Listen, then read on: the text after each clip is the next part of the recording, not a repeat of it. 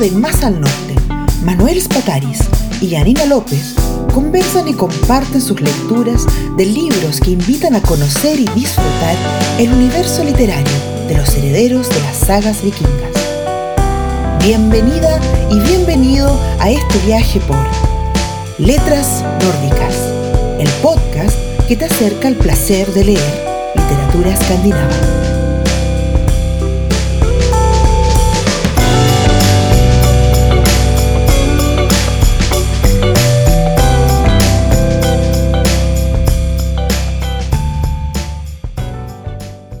Para Arvid Janssen, la vida se ha convertido en una cuestión de puntos de referencia fijos. Busca lugares conocidos, viejos campos de batalla en la ciudad, como los bares donde se emborracha y donde busca y conoce mujeres que se lleva a casa. O si no, conduce su Mazda, donde también pasa las noches cuando la cama se convierte en un lugar imposible. Ha pasado un año desde que Turit, su exmujer, se fuera con las tres hijas de ambos. Una mañana temprano, Turit llama desde Björkelangen, una estación de tren en desuso. Arvid la va a buscar y luego la lleva a la casa de ella ubicada en Chatten. Pero Arvid se niega a concederle lo que ella pide, porque en esa casa él no encuentra nada de la vida que antes tuvieron en común. En esa nueva casa, él está completamente borrado, ya no existe. A su vez, Arvid sospecha que Vigdis, la hija mayor, ve qué clase de hombre es él y que por eso le toma distancia. Al mismo tiempo, puede que la niña sea quien más lo necesite, cuestión que podemos apreciar en los simples y a su vez profundos diálogos entre padre e hija. ¿Hacia dónde se mueve este hombre y por qué? Hombres en mi situación, del noruego Pierre Peterson, es una descripción tierna y despiadada de una vida en desintegración. ¿O no, Manuel? Sí, hombres en mi situación. Es como recordar mi situación. no un, un, libro, pero genial para hombres en mi situación. Eh, por supuesto que, entendemos, al menos yo, yo lo siento mucho el libro, ¿no? Es un, un libro muy, muy personal. ¿Te identificas mucho, digamos, con la historia o un buen poco? Sí, no, me identifico mucho. Me identifico mucho también con, o sea, con el tiempo, ¿no? Esto, Estos años, eh, bueno, los 90, por ahí, ¿no? Eh, sí, está situada en los años 90. Al principio de los 90, eh, claro, se, se, supone que el, el tipo es un, es un poco más mayor que yo, pero, o sea, todo eso me lo, siento muy cerca. Eh, así que desde ahí ya es un libro genial, muy bien hecho, muy bien escrito. El personaje principal, eh, Arvid Janssen, es un eh, que aparece en varias novelas del autor. Claro. O sea, no es el primer libro donde, donde él escribe sobre Arvid Janssen, ¿no? Él, él es un escritor en la novela, está separado hace un año, padre de tres niñas, y está tratando de organizar su vida de nuevo. Claro, como como soltero pero con hijos. Claro, claro, sí, es como soltero con hijos y bueno, y también yo creo que, no sé, pues, eh, se siente, no sabe si, si puede hacer lo que quiere. Claro, eh, yo diría que ahí ya nos estaríamos como acercando a lo medular de la historia, ¿no? Eh, pero cierto es que mm, también se parece mucho Arvid Janssen a Pierre Peterson, ¿no? A Arvid Janssen le ocurren cosas en la vida, no solo la separación, sino que otros eventos en su vida como personaje que le ocurren a Per Peterson también y que son de corte bastante trágico, ¿no? Sí, no, claro, y es terrible eso, o sea, hay muchas cosas que pasan ahí, entre otros la, en la, tremenda tragedia que fue aquí con la, cuando se hundió el, el, barco, un barco donde murió muchísima gente, ¿no? En ¿no? Sí, y fue, fue terrible. Eh, yo conozco gente que, que, bueno, que tenía gente relacionada con eso. Fue una tragedia inmensa que marcó mucho a la gente de acá. Y él, o fue, es uno de los, de los sobrevivientes, por decirlo así. Bueno, él, no estaba en el barco, pero su familia... digamos, la fam- de- vamos a hablar del autor Sí. de Per Peterson que perdió a sus padres, Claro. un hermano y una sobrina en el, No, fue terrible. en el accidente. Y bueno, Arvid Janssen pierde por lo menos a los padres en, Sí. en la historia, ¿no? En la novela, en la misma tragedia. Mm. ¿no? Luego ambos son escritores. ¿No? Y ambos tienen por ahí algunos problemillas. No, por lo menos, de, bueno, ahí de Peterson yo no, no podría decir que sé mucho, pero de Janssen, claro que sí. Que empezamos a saber mucho gracias a Peterson. Sí. No, también, o sea, lo, lo interesante que el de, de Peterson, que él, él también siempre te cuenta sobre eh, los segmentos sociales de la sociedad, ¿no? O sea, y en este libro es muy claro, eh, el, eh, te- o sea, te va, te va, eh, describiendo eh, su, su clase social, de dónde viene. Oslo es una ciudad dividida, ¿no? Es una ciudad entre el lado...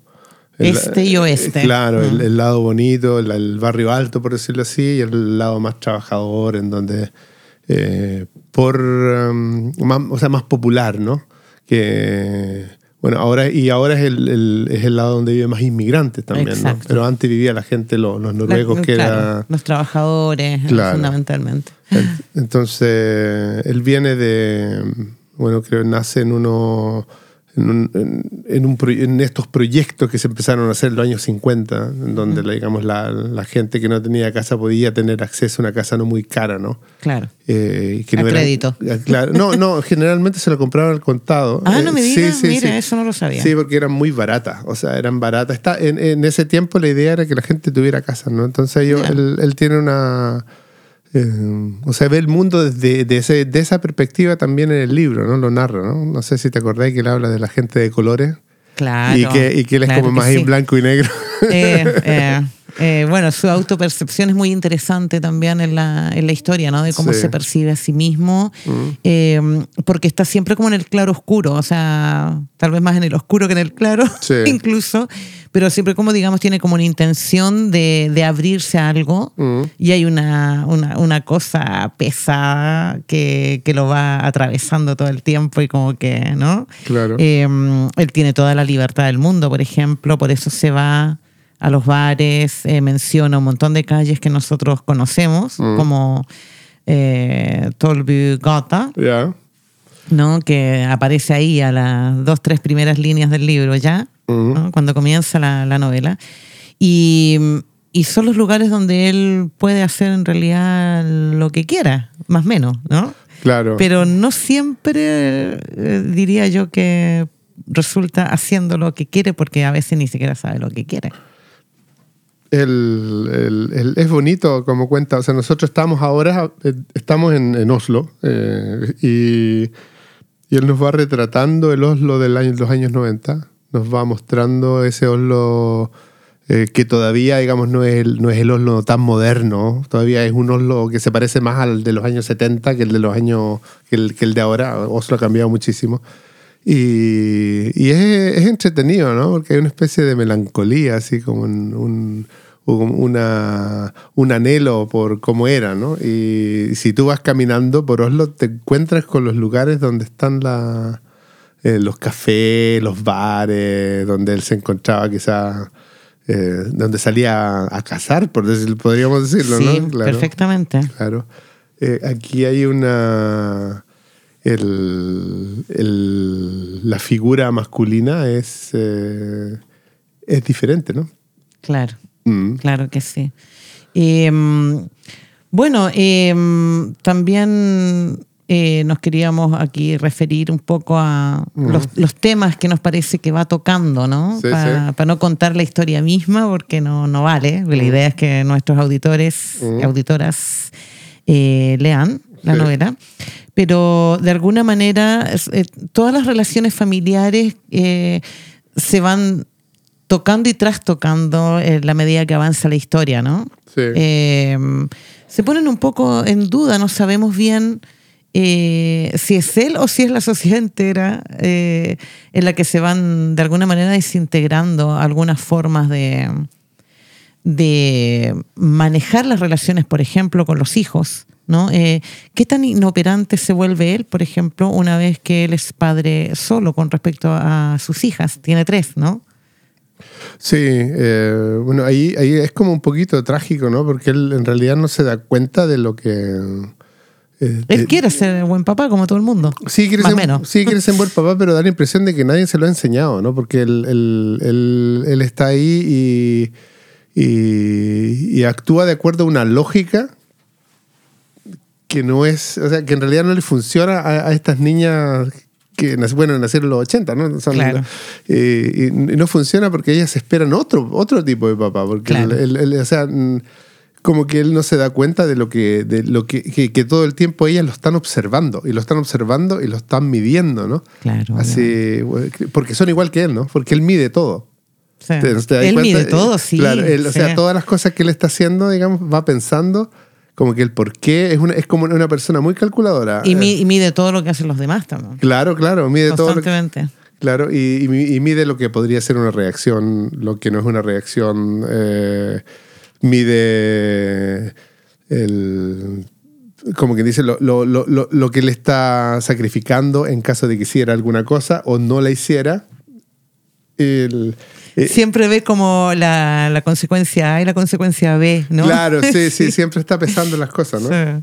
Sí, es cierto, ¿no? Eh, bueno, con las hijas se manda varias embarradas. Mm. Eh, lo que nos dice un poco cómo, cómo resuelve él o no resuelve Mm. el manejo de, de la paternidad, ¿no? Que es un poco lo que estamos hablando. Está presente, pero también está ausente. O sea, y además como que está esa ambigüedad presente en el sujeto todo el tiempo, ¿no? Mm. Que somos eh, buenos, eh, que somos eh, que acertamos y que no acertamos al mismo tiempo. Yo creo que es un poco lo que nos va dejando, ¿no? Sí.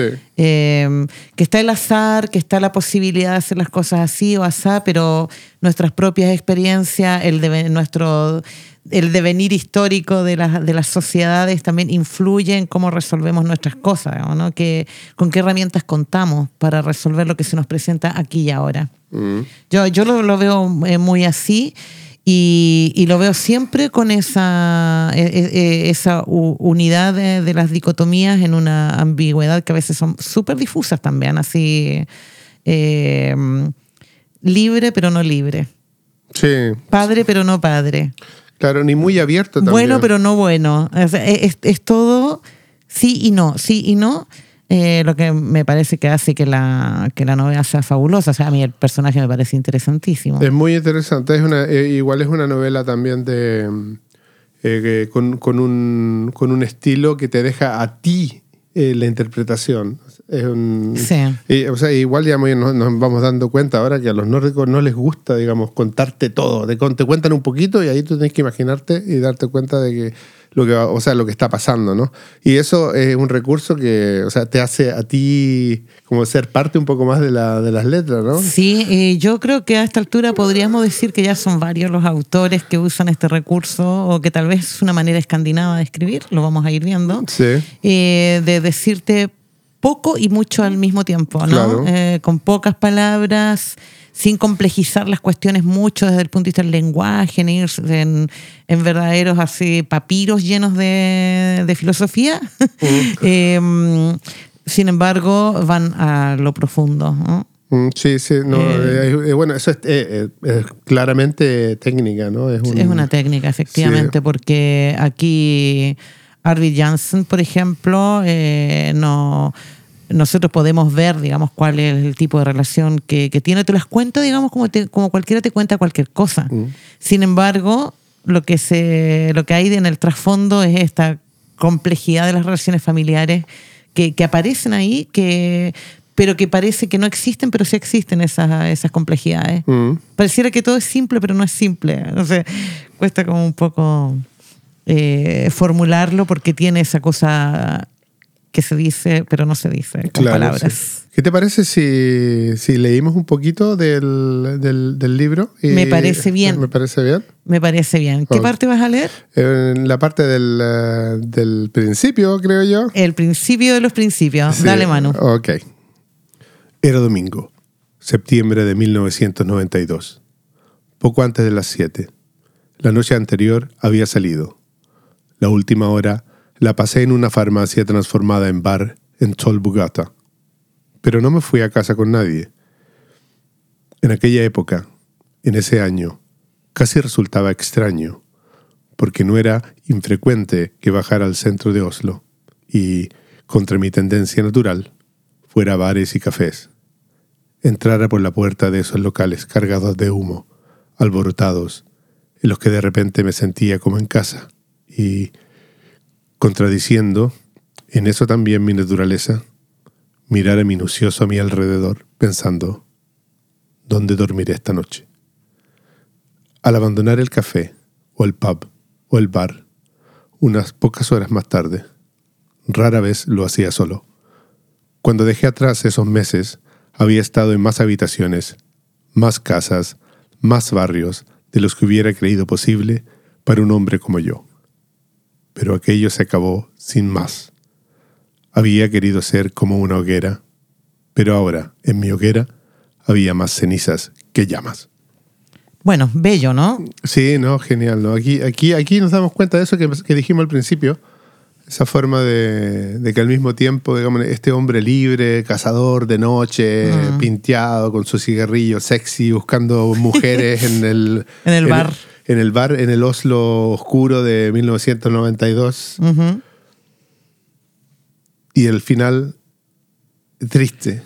Como claro. una hoguera sin llamas. Con Como cenizas. una hoguera sin llamas. Claro. Era más cenizas que fuego la cosa. Claro. Eh, un poco el juego de la, de la libertad versus la autodestrucción, ¿no? Que es el, el, un hombre en la situación de él, ¿no? Está como todo el tiempo en esa, en esa especie de cuerda floja, ¿no?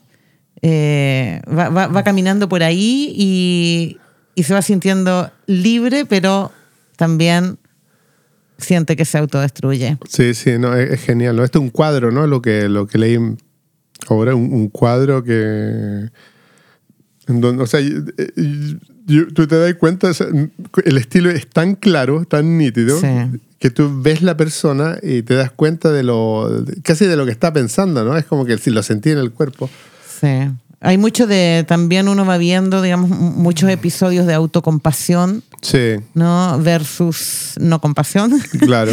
Eh, cosas que él justifica y que no tienen justificación. Sí. Eh, hay también, es, un personaje que va, que mantiene una duda o las dudas permanentemente, ¿no? Está todo el tiempo haciéndose preguntas y en el fondo haciéndose una pregunta fundamental, que es la pregunta de su existencia, ¿no? De en qué consiste su, su existencia muy ligada también a, a la pertenencia a, a, un lugar concreto, que era lo que tú decías al comienzo, ¿no? A, una, a un estrato social concreto, a una familia concreta, a una sociedad específica, a un género. Mm. Su masculinidad. ¿Está su masculinidad en crisis en esta novela, la de Arvid Janssen? Eh, Sí, o sea, se podría decir que sí, ¿no? O sea, la situación es una situación de crisis. Exacto. Claro, y las crisis en... Eh, al menos, o sea, después de haber vivido aquí algunos años, tú te das cuenta que las crisis aquí no, no, se notan mucho, pero a veces son muy profundas, ¿no? Claro. Claro, y, el, y, y, es también como algo mm, quizás muy típico de, de ese tiempo. Mm. El, eh, es, es, como que en ese tiempo se vienen también a, a hacer eh, más eh, comunes los divorcios. ¿no? Claro. claro. Ahí empieza como a subir la, claro. sí, eh, la estadística. Claro. Eh, sí, a mí, porque yo la, mi, mi, lectura, digamos, de la historia es, es, esa. O sea, yo veo definitivamente la masculinidad de Arvid Janssen en crisis. Mm. ¿no? Eh, y me parece que está presentada de una manera súper, súper honesta. O sea, el personaje me parece súper honesto, ¿no? Eh, él anda en búsqueda de lo que ha heredado, digamos, ¿no? Como, como varón. Y sin embargo, va encontrando el, ese vacío en esas cosas, ¿no? Eh, hay, un, eh, hay, hay un... un vacío en todo eso que se supone que es lo que hace, comillas, feliz a un varón, ¿no? muchas mujeres, muchos bares, mucho alcohol, ¿no? Mucho encuentro casual, eh, one night. Eh. eh, y no, ¿no? Eh, luego su rol de padre, ¿verdad? Como el, el, el, padre clásico tal vez en la cultura donde él crece, ¿no? Que es el padre que trabaja, la madre que cría en casa, ¿no? Y él está en los 90 siendo padre de tres niñitas que están esperando que participe más y de otra forma en Claro, su vida, sí. ¿no? Y ahí vemos a Vigdi, su hija mayor, como una especie de jueza permanente de su, eh, de, de- de su rol de, de papá. Sí, sí, o- ella, ella le va diciendo, la, de, un- lo va educando de una otra manera, ¿no? Porque él también la escucha, ¿no? Y, y Sí. que- y que- y- La escucha y no la escucha. Sí, sí, no, pero y, quiere también, eh, y quiere que lo entienda. de una u otra manera, él, eh, se, se trata de justificar, de, un- de, o sea, ¿por qué la- yo hago las cosas así? Porque estoy mal, no sé, estoy medio jodido, estoy medio loco cuando se va a leer en otras partes. Eh, en- en- entonces él, él cree, digamos, de que eso, eso lo, le justifica que en realidad eh, él est- está creando una especie de, de muro invisible, ¿no? Eh, frente a, a sus hijas. No, no- igual al principio no los deja entrar, ¿no? Sí, porque está, también hay un poco ese paralelismo, ¿no? De que él quiere que funcione su vida como mino soltero. Claro. Se va, a- ¿cómo se llama la ciudad donde se va en Suecia? A Árvica. Se va a Arvika y quiere hacer como su vida, ¿no? Hay, hay una, una escena donde hay un- una especie de, de choque entre él y las niñas, porque las niñas quieren ir Mm. a los lugares donde va él Ujú. y él un poco se niega, que no, que es donde le gusta estar, so- le gusta estar solo. Claro. Entonces tiene como eh, eso de, eh, de cómo mantener una vida de él solo, soltero, con todo el tiempo para él y la vida como papá con, con sus tres criaturas, ¿no? Sí. Entre otras cosas, digamos, porque no es lo único. Hay la forma de, relacion- re- de relacionarse con nuevas mujeres o viejas amigas. Y una escena que no la vamos a revelar, pero que sí vamos a sugerir al lector, a la lectora que ponga mucha atención, que a mí por lo menos me fascinó porque salió como de todo el... Está todo el tiempo narrando de una misma manera, más o menos, ¿no? Eh, pero hay una escena que es en Akerbrygge, que en- es en el muelle, donde se, se encuentra con una mujer. Nada más vamos a. Sí, sí. No vamos a decir nada más, Mm. ¿no? Porque la mayoría de las veces se encuentra mujeres en los bares, qué sé yo, antiguas novias, novias nuevas, lo que quieras, pero ahí se encuentra con una mujer, es una escena corta, un- una maravilla de escena, Sí, no, esa que nos va a decir otras cosas, pero no la vamos a revelar. Es una joyita eh, y te va presentando todo el rato, digamos, estas joyitas, ¿no? Y el estilo también que es tan, tan, eh, tan bien hecho. O sea, a mí me Muy hace, dinámico, ¿no? A mí me hace recordar un poco a, la- a, la- a las primeras novelas de, de Hemingway, Mm, Adiós a las armas, así, con Sí. un estilo exquisito, eh, con, con frases cortas, con, mm, eh, siempre, digamos, con. Y la frase, digamos, contándote ahí, en una frase se está contando una historia. O sea, no, no es una Sí. frase que te, te ayude a entender algo, sino la frase sola te cuenta algo, ¿no? Y, y- y es. eh, no es fácil escribir así. O sea, no es fácil eh, eh, conservar ese estilo a través de un libro de. ¿Cuántos son? 200, casi 300 Sí, páginas, ¿no? claro. Quizá un poquito más. Eh, o sea, muy, un trabajo de una artesanía muy hermosa. El, eh, Sí. sí, no- Y es un estilo muy realista, de lengua muy coloquial y muy poética al mismo tiempo, ¿no? sí. Y otra vez esa, esa economía de las lenguas escandinavas, ¿no? Que usan la lengua común y corriente para decirte cosas eh, a veces muy profundas. Apreciamos también que en, que en la, en la dinámica de la novela el, el movimiento está muy ligado al desplazamiento, ¿no? A, a- a cómo se mueve el personaje de un lugar a otro. Sí. ¿no? Te va como contando cosas a través del movimiento y eso, eh, hay una cosa de espacio, movimiento, por lo tanto espacio y tiempo también, ¿no? Que, se mueve en un tiempo determinado, que, que es muy relevante en la forma de, de- de contar la historia en este caso, ¿no? En Sí, el caso de la historia de Arvid. Lo- lo- Los, lugares tienen. mm, los lugares tienen importancia. Muchísima. Y eso tal vez sea importante decirlo acá. Nosotros vivimos en Oslo. Sí. Entonces conocemos un poco, ¿no? Eh, cada vez que vemos eh, los nombres de las calles o los lugares, la iglesia de Sagene, eh, la iglesia Jacob o Jacobo, si la vamos a traducir, ¿no? Las calles del centro, en fin. Ahora, en tu caso, tú vivías acá ya los años 90. Mm. Entonces todavía tienes como más referencias en, en la vida propia, ¿no? Yo todavía no vivía en esta ciudad en los años 90. Sí, no, yo llegué en el 97. Todavía quedaba un poquito. Quedaba un poquito. Sí, la, pero la primera vez que vine fue en el 93. Y dije, yo me voy a venir a vivir a esta ciudad.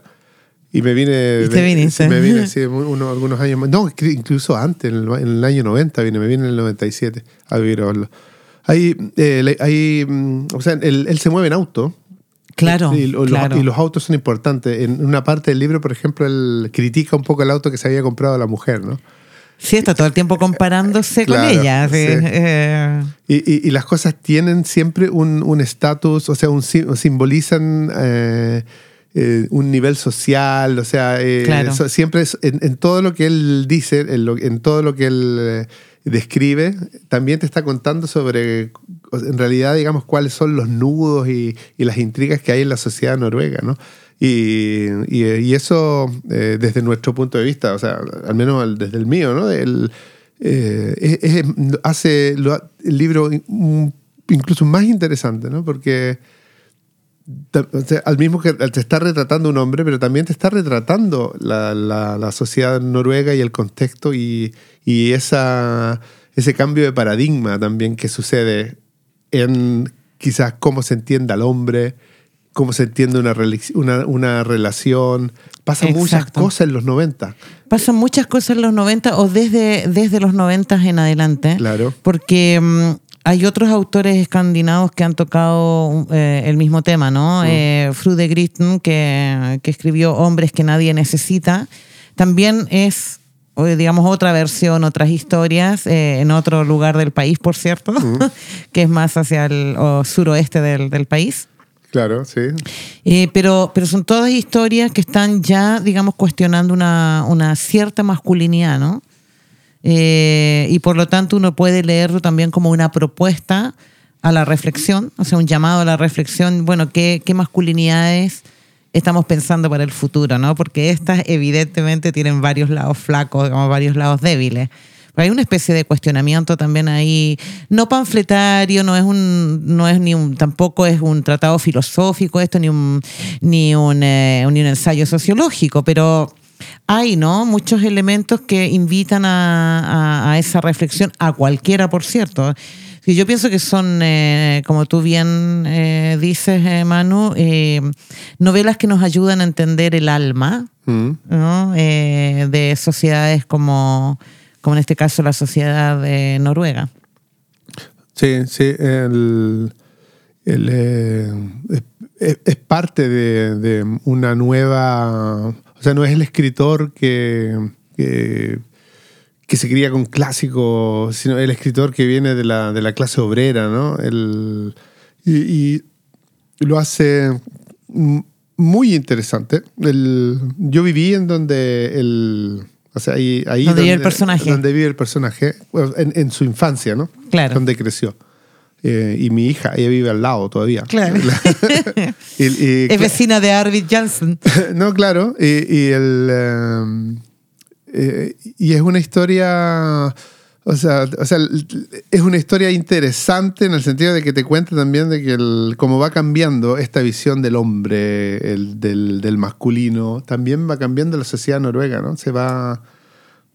eh, es- todo está muy entrelazado, ¿no? Y, y en este libro es, quizás es el cambio que ha sido quizás difícil de, de- de aceptar para, para muchos que viene con, con algo que se rompe, algo que, que- que ya no, no funciona, digamos, y, y- y tratar de encontrarse de nuevo, ¿no?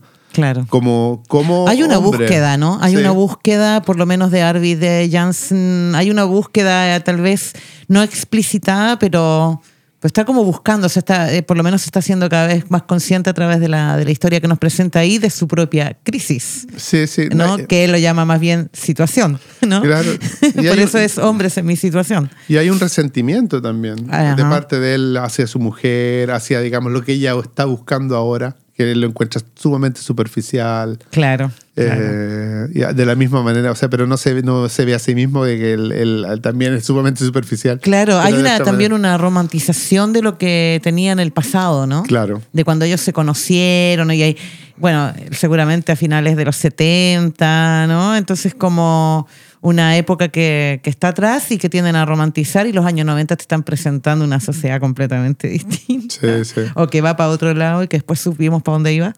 Claro, ¿no? Y, y, bueno, y aquí, digamos, ya yéndonos, um, tratar, y, y, yendo cerrando un poco el, rol, el rol de las niñas que tú mencionaste antes mm, también. Mm. Es, es, muy importante, es un catalizador, digamos, de, de todo el libro. Así que vale la pena, digamos, ponerle atención porque ellas, ellas las niñas ahí simbolizan el, eh, quizás todo lo bueno en realidad, ¿no? De todo lo que se puede hacer, ¿no? Claro, y, lo que viene. Claro, y la sabiduría, porque la sabiduría está en ellos. El hombre está perdido, ¿no? Y la mujer también, o sea, está perdida sí, en, ellos ya en, una estación de, en una estación de tren en alguna parte. Ella, ella, está literalmente perdida cuando empieza la novela. Claro. Empieza la historia. Oye, eh, bueno, eh, Pierre Peterson como, como John Fosse y, varios em, escritores eh, noruegos, eh, también podemos decir que dentro de su, de su narrativa eh, mezclan bastante biografía con ficción, ya lo habíamos dicho hace poco, pero es una cuestión que yo noto en más de un escritor, escritora noruego. Así que, bueno, es una novela que vale la pena leer, definitivamente sí, ¿no? Em, así que la recomendamos de corazón. y cuéntanos, Manu, entonces, para ir cerrando algunos eh, datos sobre Peterson. Eh, per Peterson con O. Per Peterson. Es. Eh, nació en el 18 de julio en Oslo y vivió en Veitvet, ahí en ese barrio que te decía yo, que muy popular. Trabajó como obrero de fábrica como librero también en la librería Trunsmo, que es una librería eh, emblemática aquí en Oslo, donde encuentras literatura de calidad. Y, eh, y más tarde como traductor y crítico literario. Eh, debutó en 1987 con una colección de cuentos que se llama Cenizas en mi boca, arena en mis zapatos ha publicado 11 novelas, o sea, respetable la producción que tienen, de las cuales eh, Salir a robar caballos, que fue publicada en el 2003, eh, lo convierte en un escritor de prestigio internacional, con eh, 700.000 ejemplares vendidos, y por la cual recibe, entre otros, el prestigioso premio británico de Independent Foreign Fiction Prize en el 2006. Eh, Peterson ha recibido varios premios, 18 eh, eh, por sus obras, y entre ellos el, el, premio más prestigioso aquí en Escandinavia, que es el premio de literatura del Consejo Nórdico en 2008 por su novela Maldigo el río del tiempo. Peterson cuenta con una vasta producción en las que se incluyen ensayos, novelas, cuentos y sus obras han sido traducidas a, afírmate, más de 50 idiomas. Wow y entre ellos el español. Por eso estamos haciendo este podcast, porque está traducido al español. Está traducido al español. Eh, bueno, y con esto nos eh, estaríamos despidiendo desde la biblioteca Deichmann eh, y sus fabulosos estudios de grabación para un episodio más de Letras Nórdicas. Nos vemos a la próxima con un nuevo libro, un nuevo autor. Sí, muchas gracias. O autora. gracias, pues. Manu. Hasta la próxima. Hasta la próxima. Letras Nórdicas, programa dirigido por Manuel Spataris y Janina López. Diseño sonoro, montaje de sonido y música original de Cristian Ruiz. Redes sociales y diseño publicitario de Boris Spataris. Fotografía de Osa María Mikkelsen y la voz en off de Lexi Conan. Escúchanos cada semana en Spotify, Podcaster o YouTube. Hasta la próxima.